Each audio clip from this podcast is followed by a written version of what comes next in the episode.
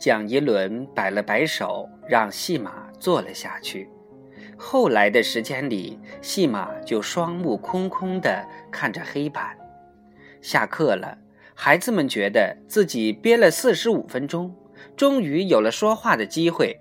不是大声的尖叫，就是互相用一种犹如一壶水烧沸了，壶盖噗噗噗的跳动的速度说话，整个校园噪得听不清人语。戏马却独自一人靠在一棵梧桐树上，在无语的状态里想着江南的那个小镇、那个学校、那些与他同操一种口音的孩子们。下一节是算术课，戏马又几乎一句未能听懂别人说的话。戏马一想到上课，心里就有点发怵。第二天他不想去上学了，但邱二爷不允许，他只好又不太情愿地来到学校。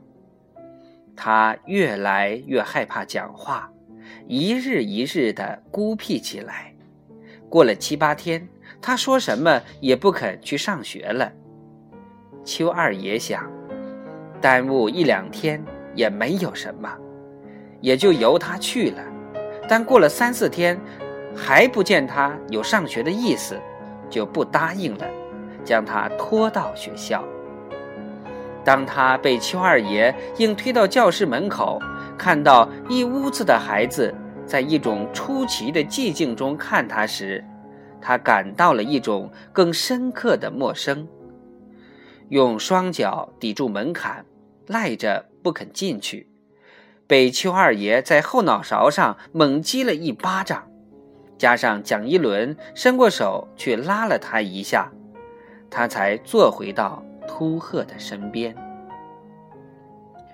蒋一伦和其他所有老师，唯恐使戏马感到难堪，就显得小心翼翼，不在课堂上让戏马站起来读书或发言。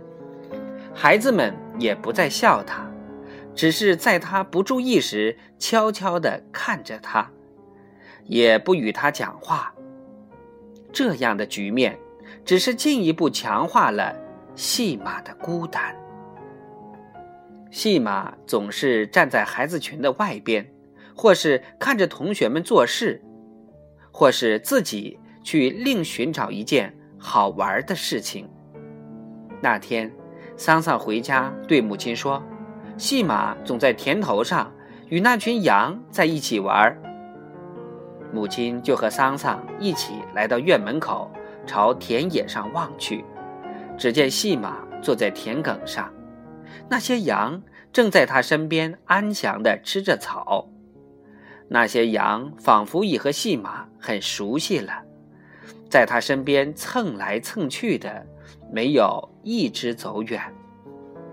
母亲说：“和戏马玩去吧。”桑桑站着不动，因为他和戏马在一起时总是觉得很生疏，无话可说，是件很难受的事情。